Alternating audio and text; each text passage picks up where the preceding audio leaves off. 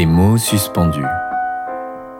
Bonjour, je suis Jonathan Nguyen et je vous propose une expérience hors du temps pour découvrir mes créations littéraires suspendues à mes lèvres. Dans l'épisode d'aujourd'hui, embarquez avec moi pour un voyage dans le temps et l'espace. Je vous emmène au Vietnam, le pays de mon père, que j'ai découvert à l'âge de 26 ans. De mes deux premiers séjours a émergé une création féconde que j'ai transformée en une exposition de photographies, de dessins et de textes à Bruxelles. J'y parlais pour la première fois de mes sentiments face à cet ailleurs qui n'est pas mien, mais qui m'est étrangement familier. J'y parlais de l'exil, de la nostalgie, mais aussi de la gratitude d'être différent. Je vous propose donc de découvrir ce beau pays à la forme étriquée, par un périple qui nous conduira du nord au sud. Entre poèmes, prose descriptive et petites histoires au gré des rencontres, je pose mon regard de jeune homme, alors en quête de mes origines, sur l'âme du Vietnam. Prologue Chant de l'exil Enfant du Vietnam, orphelin de mon pays, je suis né les pieds dans les rizières, dans la chaleur de la saison des pluies, où se côtoient mille teintes de verre. Lorsque les étrangers ont quitté nos terres, d'autres envahisseurs sont venus nous piller. Nos propres frères, pleins d'une sourde colère, ont mis à feu et à sang nos doux foyers. Un peu partout, un peu nulle part, mon âme est fragments épars. Le voyage me berce et m'invite à découvrir ce monde que j'habite, mais jamais je ne peux manquer, je suis et resterai exilé. J'ai rejoint le passeur par une soirée sans lune, et nous sommes partis, entassés par dizaines, tandis que je songeais à ma triste infortune, et à tous ceux qui voulaient que je les emmène. Quittant le déchaînement des combats et laissant derrière moi famille et amis, pour affronter les pirates et la mer en fracas, j'ai dû fermer mon cœur et réinventer ma vie. Lorsque des mois plus tard le bateau a accosté, les corps des survivants étaient à jamais altérés, à force de nous voir périr noyés et affamés, nous avions perdu notre irremplaçable humanité. Un peu partout, un peu nulle part, mon âme est fragments épars. Le voyage me berce et m'invite à découvrir ce monde que j'habite, mais jamais je ne peux manquer, je suis et resterai exilé. Aujourd'hui, je navigue à travers les cultures, tel un caméléon que rien n'effraie, mais où devrait se trouver ma sépulture, moi qui suis apatride à jamais? Écoutez ce chant par-delà les frontières, partagé par tant d'humains espérant un ailleurs. C'est une ode, souvent allègre, mais toujours amère, car rien ne remplace la patrie dans leur cœur. Un peu partout, un peu nulle part, mon âme est fragments épars. Le voyage me berce et m'invite à découvrir ce monde que j'habite mais jamais je ne peux manquer. Je suis et resterai exilé. Hanoï. Premier contact émouvant avec la terre du Père, appel intérieur enfin écouté, étrange sentiment d'appartenance et de reconnaissance, être l'un des leurs, mais pas tout à fait, se reconnaître mais ne jamais pouvoir parler, fourmillement des scooters et des vélos sur les routes où règne un chaos harmonieux, envol des sens entre végétation, étals et restaurants de fortune, teintes orangées des flamboyants dans les rues, courageuses femmes portant leur vie sur des palanches, chansons traditionnelles du Nord sur fond de monocorde, rencontres autour d'un feu, soupe traditionnelle vendue à la sauvette, marché aux fleurs éclatant de reflets jaunes et violacés dans la nuit, ambivalence face aux vestiges français empreints de nostalgie, se sentir à la fois colonisateur et colonisé. Baie d'Along. Naissance d'une merveille du monde, la descente du dragon dans les flots, innombrables pitons rocheux de gris et de vert, naufragés de la mer de Chine, d'où clapotis des vagues s'échouant contre le bateau au drapeau étoilé, grottes profondes et moites recélant des sculptures érodées, soleil, brume et nuages voilant le ciel vaporeux, simple pêcheur de sèche voguant sur les eaux d'émeraude, famille accostant les bateaux pour vendre des bananes, sourire aux lèvres, fusion de chaleur et de moiteur iodée sur la peau en éveil, appels oniriques de la mer, du minéral et de la végétation luxuriante, ne faire plus qu'un avec cette indomptable immensité.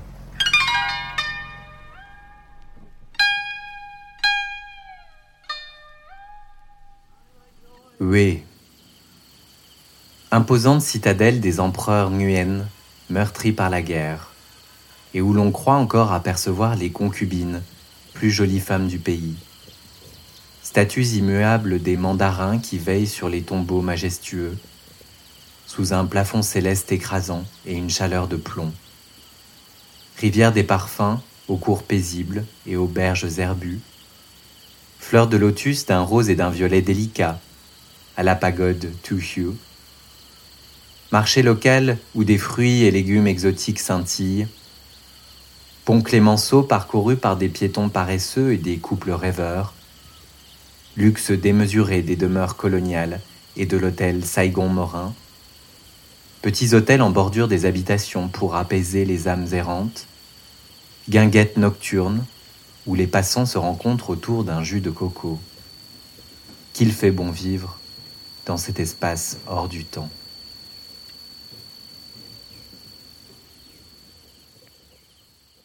Lanternes et merveilles.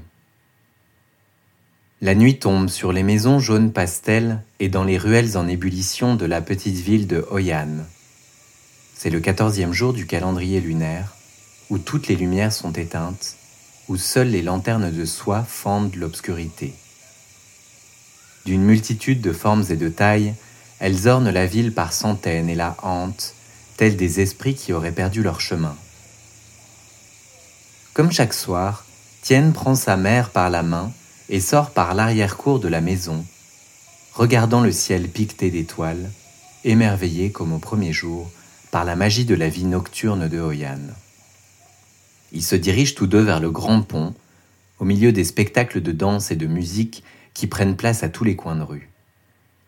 De véhicules il n'y a plus, mais les lanternes partout flamboient sur les maisons et les routes, leur lumière flottante et intemporelle, évoquant la nostalgie d'un passé révolu. Tout au long de la rivière Wye, elles ondoient et projettent leurs reflets colorés sur l'eau paisible, elles forment une marée de bijoux éclatants que rien au monde ne pourrait venir troubler. Arrivé avec ses lampions en papier de soie, Tienne s'assoit près de la rambarde du pont. D'un air avide, il observe les passants massés là. Groupe d'adolescents discutant avec entrain, touristes occidentaux charmés par le spectacle, autochtones pour qui les lumières sont sans éclat. Alors, sa mère et lui commencent à allumer les bougies, en espérant gagner quelques dongs d'ici la fin de la nuit. Certains soirs, elle confie à son fils la tâche délicate de faire descendre les lampions sur la rivière. Attachés à un fil de fer, ceux-ci virevoltent et dansent jusqu'à effleurer l'eau dans un doux clapotis. C'est ce moment-là que Tienne préfère, lorsque soudain, ils voguent d'eux-mêmes, comme animés par les flots. Les lumières guident les esprits égarés, lui dit sa mère. Qu'il les envie, ces joyeux feux follets.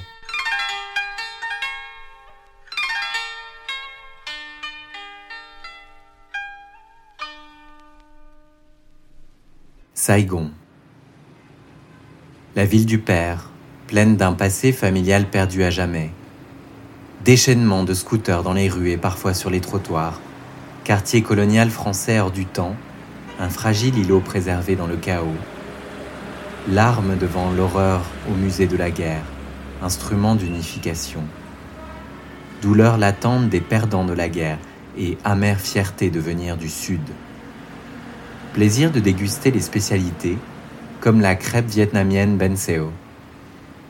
Découverte du lycée Rousseau, où ta famille a marché sur les traces de Marguerite Duras. Croisière nocturne sur la rivière Saigon, devant l'horizon de tours illuminées, virée vertigineuse dans la nuit saigonaise sur une moto-taxi. Slowly, slowly, répète-t-il. être noyé dans l'immensité en mouvement. Mototaxi. Trung avait un rêve, devenir mototaxi, pour pouvoir être enfin son propre patron. Il connaissait la ville dans ses moindres recoins, les cachettes et les raccourcis comme sa poche, et il serait le meilleur taxi qu'on pût trouver. À Saigon, tout le monde a un scooter, mais une belle moto, ça, répétait-il à qui voulait l'entendre. Alors il économisa tout ce qu'il gagnait, mettant en commun les dongs avec sa femme, jusqu'à ce qu'il puisse s'offrir le modèle de ses rêves. Lorsqu'il avait enfin pu acheter la Honda Win flambant neuve, modèle à la couleur rouge vif, et son casque assorti, quelle n'avait pas été sa fierté. À peine sorti dans la rue, elle lui fit de l'œil, et il l'enfourcha avec l'impatience d'un enfant. Il aimait la liberté que lui procurait sa moto, l'idée de pouvoir aller partout et n'importe quand, et de prendre au vol citadin pressé ou touriste indolent. Le soir, Trung garait sa moto dans le hall de sa bicoque et retrouvait, tout sourire, sa femme et ses deux enfants. À partager avec eux du riz ou une simple soupe, il se trouvait l'homme le plus heureux du monde. Tandis que sa femme lui parlait du marché de Bentan, il parcourait ses longs cheveux de soie de ses mains et baisait sa peau délicate, comme s'il se fût agi d'un trésor. Il ne parlait que rarement de l'avenir, mais n'avait jamais peur. Le lendemain, Trung repartait à moto avec les enfants, riant de les voir émerveillés par le trajet jusqu'à l'école, puis les courses reprenaient de plus belle. Parfois les clients s'arrêtaient, parfois ils les hélaient, et quand rien ne venait à l'horizon, il se couchait nonchalamment sur sa Honda et s'offrait une petite sieste bien méritée.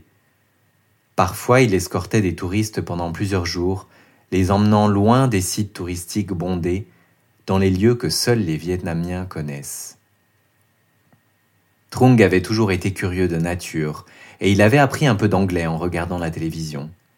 Il voulait savoir d'où venaient ces clients aux mœurs étranges, il imaginait leur vie à eux, une vie qu'il ne connaîtrait jamais. Cela ne le perturbait pas d'ailleurs, il aimait sa vie de Saigonais. Une seule fois, il fut interpellé par une rencontre. C'était un jeune métis de son âge qui voyageait en famille, un franco-vietnamien qui ne parlait pas vietnamien. Tous deux se ressemblaient.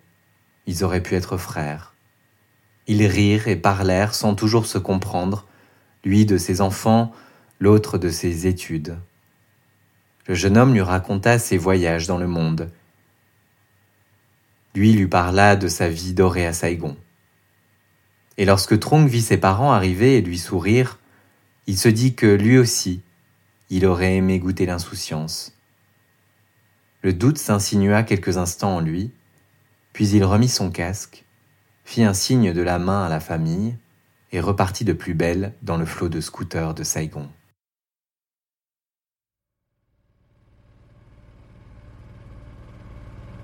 Mekong jour et nuit.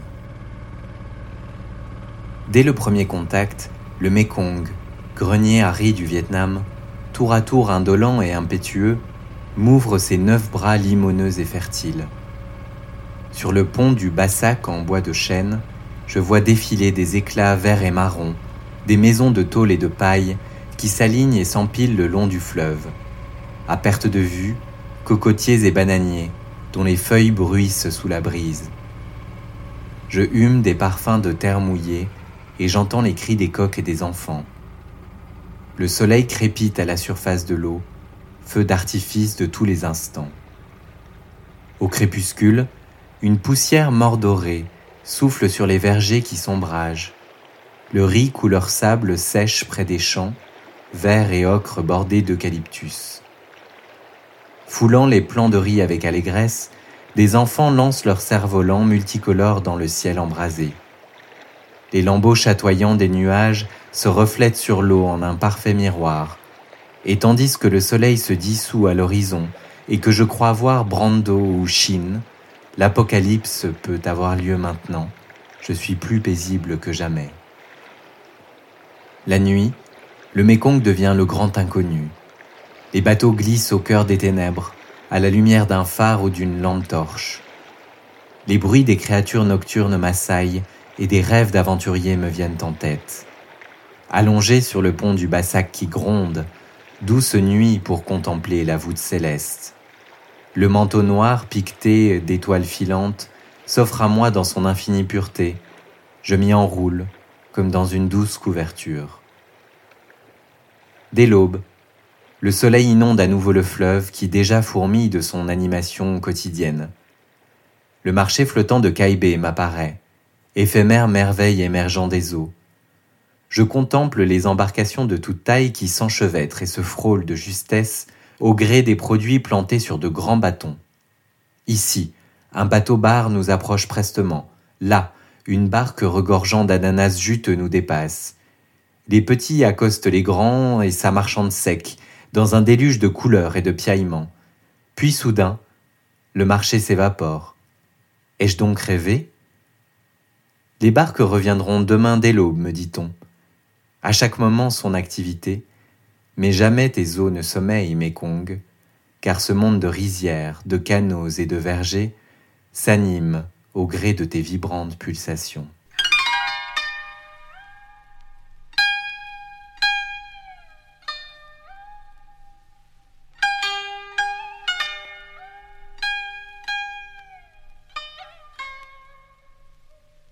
Épilogue. Toi qui au pays reviens. Toi qui au pays reviens après tant d'années, te sens-tu chez toi dans cette terre d'abondance? Foulant le sol du paradis retrouvé, est-ce la fin ou le début de ton errance? Qu'il est bon de découvrir mes racines avec toi pour guide, ami et interprète. L'inconnu me devient peu à peu connu, et je te vois souriant et enjoué comme jamais. Est-ce l'indolence de la cochinchine, ou serais-tu à ta place pour la première fois? Tu dis que chez nous l'hiver est long et rude et que la vie est trop réglée. Tu veux troquer ce que tu as vécu là-bas contre la chaleur, le fracas et la luxuriance. Paris-Saigon, c'est rapide et la vie est pas chère. Qu'en pensez-vous nous demandes-tu? Moi, je m'y verrais bien passer l'hiver. Vietnamien et français, les langues se mélangent dans ta bouche quand tu parles et traduis. Les gens sont curieux, tu leur racontes ton histoire. Je suis de Saigon, leur dis-tu, mais parti il y a bien longtemps. À grand renfort de politesse et d'argent, tu voudrais leur dire que tu fais partie des leurs. Crois-tu qu'ils te voient comme l'un d'entre eux?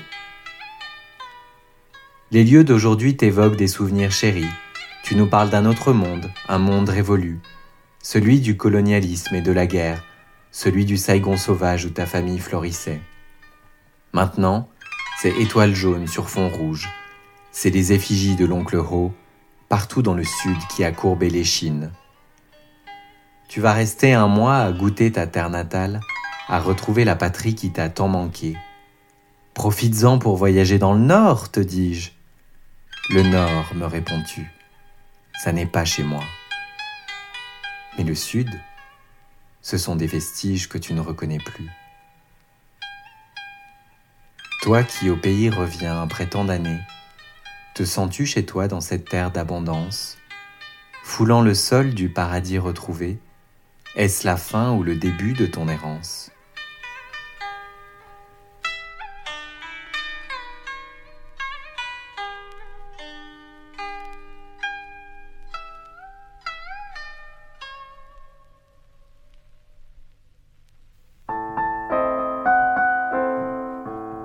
Merci d'avoir écouté Des mots suspendus. N'hésitez pas à vous abonner sur votre plateforme préférée, à vous inscrire à ma newsletter et à suivre ma page Facebook. Vous pouvez aussi me laisser un commentaire sur Apple Podcast pour soutenir mon programme. À bientôt pour un moment hors du temps.